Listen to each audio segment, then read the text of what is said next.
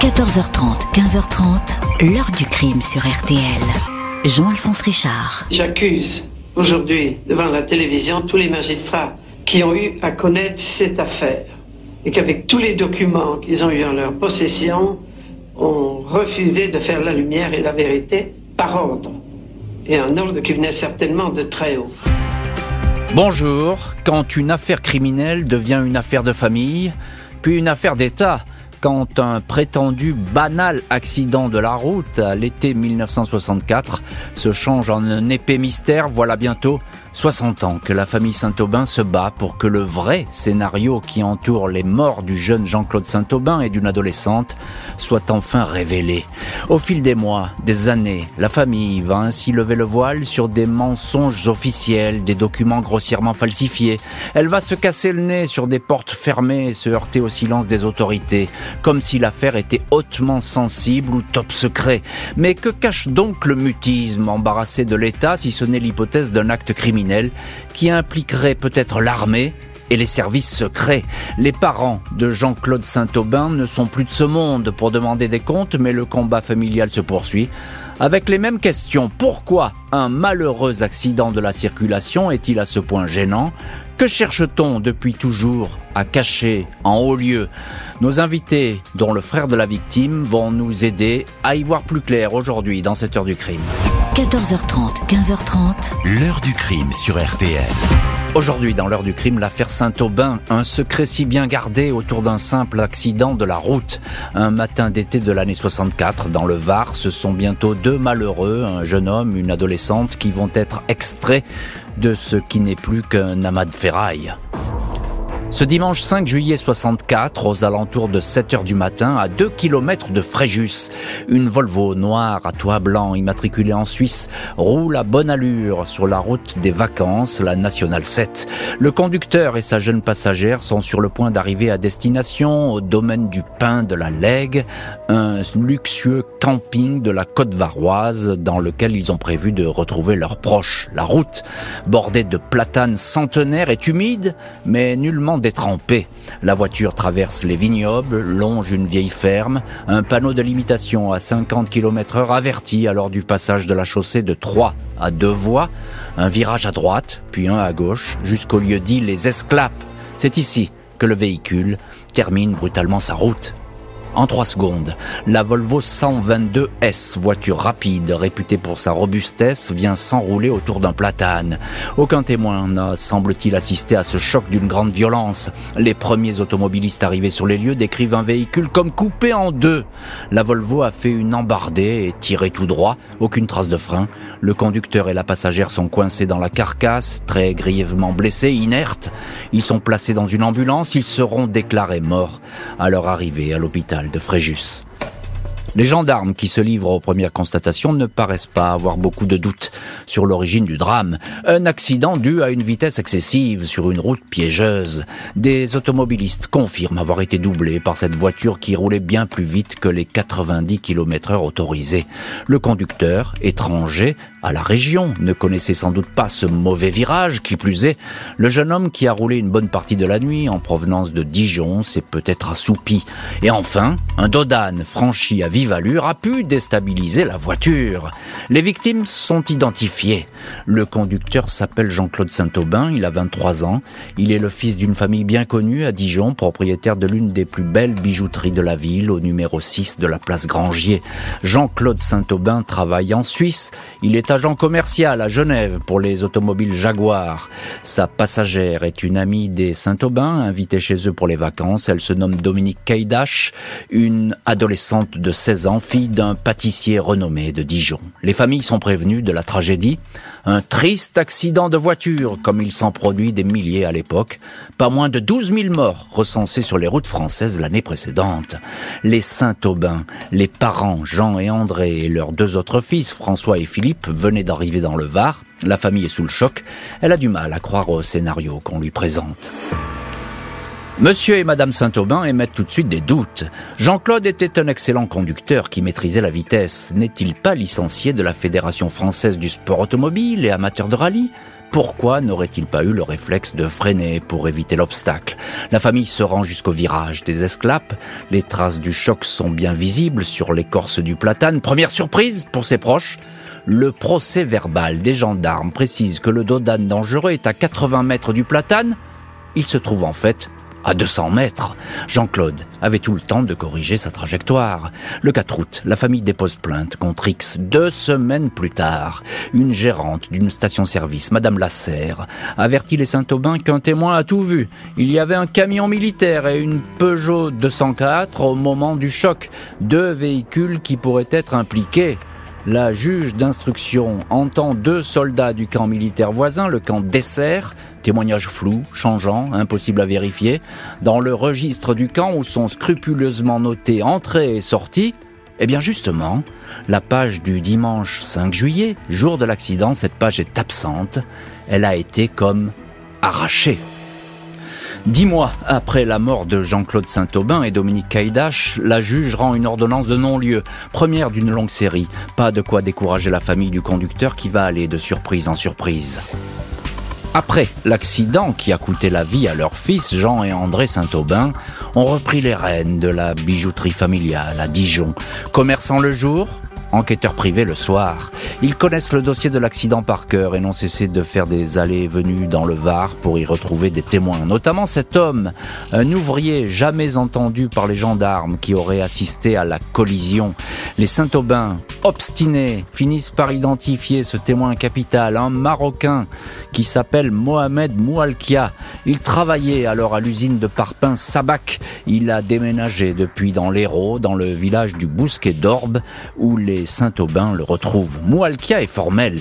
Il a assisté à l'accident. Il était à 10 mètres à peine. Il rejoignait à pied son travail. Le conducteur de la Volvo n'y est pour rien, clame-t-il. C'est une camionnette militaire sortant d'un chemin qui lui a barré la route. La Volvo a heurté l'arrière de l'utilitaire, puis a fini sa course dans le platane. L'ouvrier se souvient qu'une Peugeot noire portant sur la plaque arrière un insigne tricolore, une flamme ou une grenade suivait le véhicule Malgré le choc, ni le camion ni la Peugeot ne se sont arrêtés. Le témoin accepte que son témoignage soit consigné par un huissier à l'Odève. Malgré cela, Mohamed Moualkia ne sera entendu qu'un an plus tard par les gendarmes. Il le juge alors non crédible. Le registre de l'usine indique en effet qu'il a pris son poste à 5 heures du matin et non à 7 heures, l'heure de l'accident. Mais après vérification des Saint-Aubin, il s'avère que l'heure indiquée a été très grossièrement trafiquée. La famille doute, s'interroge, écrit au président de la République, mais aucune réponse ne lui est apportée. Un peu plus de deux ans après les faits, la justice décide de classer définitivement cette histoire. La responsabilité pleine et entière du conducteur est retenue. Jean-Claude Saint-Aubin roulait à une vitesse excessive. La famille est condamnée à payer des dommages-intérêts aux parents de la passagère, la jeune Dominique Caïdache. Un supplément d'enquête est refusé. La Cour de cassation saisie se range elle-même à la thèse de l'accident. Toutes les portes se ferment donc, même si des éléments troublants continuent de refaire surface. Le 16 juillet 1971, soit sept ans après le drame, les Saint-Aubin reçoivent une note de 4500 francs suisses, signée par monsieur Prelaz, garagiste à Genève, il réclame les frais de gardiennage pour la Volvo accidentée, déposée chez lui depuis 1966. Les parents de Jean-Claude vacillent.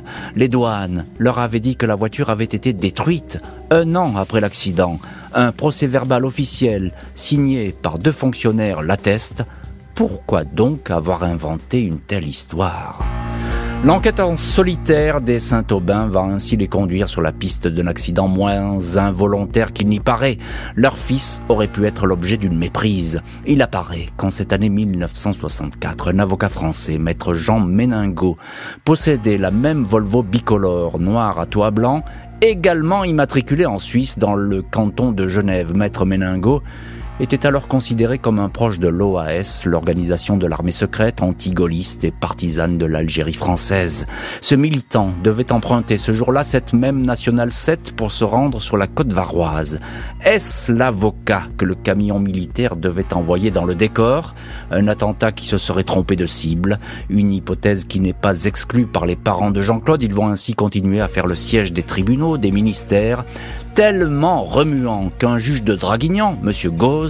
Finira par les déclarer irresponsables. 17 ans après l'accident, la famille va enfin voir son combat récompensé. Après bien des refus, les militaires vont reconnaître du bout des lèvres leur présence dans le virage fatal des esclaves. 1981, Jean et André Saint-Aubin sollicitent une énième fois le ministère de la Justice pour qu'une enquête digne de ce nom soit diligentée.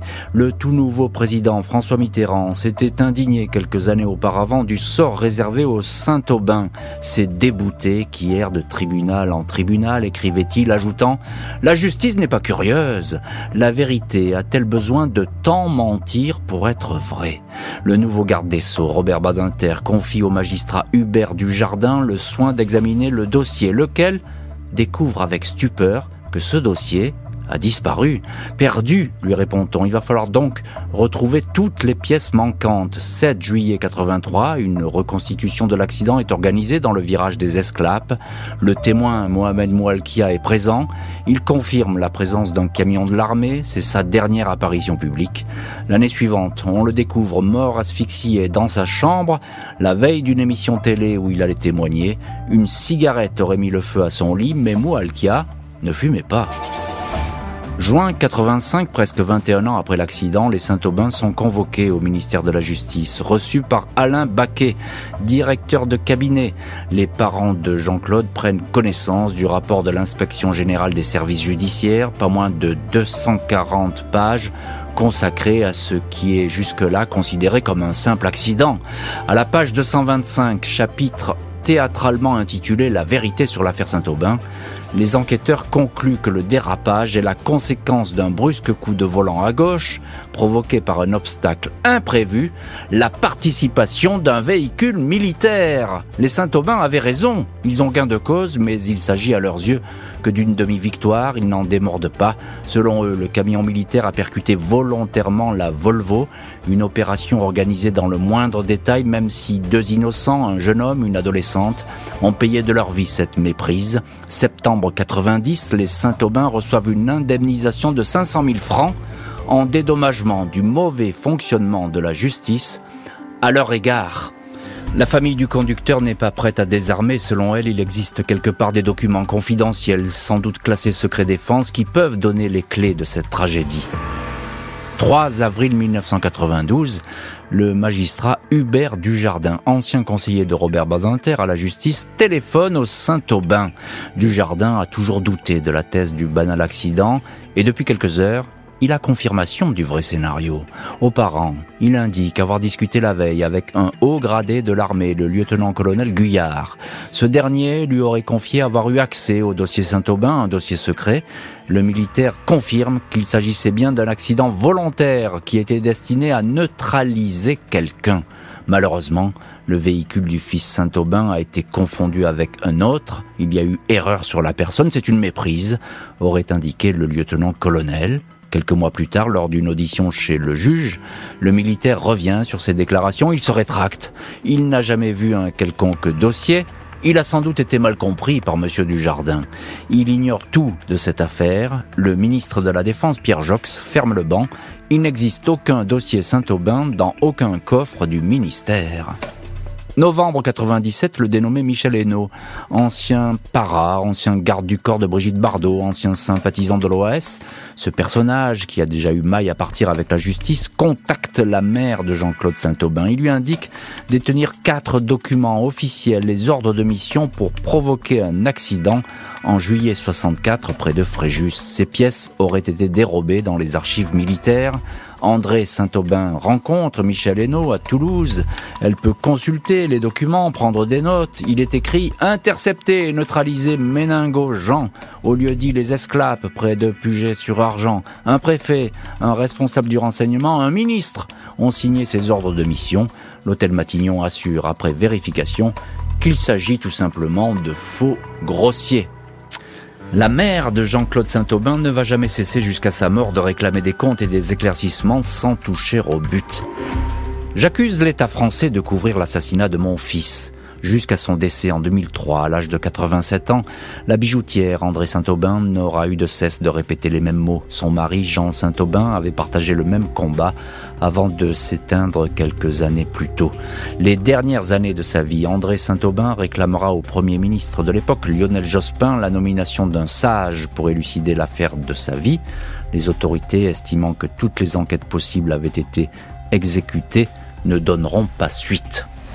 En 2000, la Ligue des droits de l'homme, appuyée par des syndicats de justice, avait demandé la levée du secret défense, un souhait qui ne sera jamais exaucé. Aujourd'hui encore, il n'existe officiellement aucun dossier Saint-Aubin sur une quelconque opération spéciale programmée près de Fréjus à l'été 1964. L'heure du crime, présenté par Jean-Alphonse Richard sur RTL.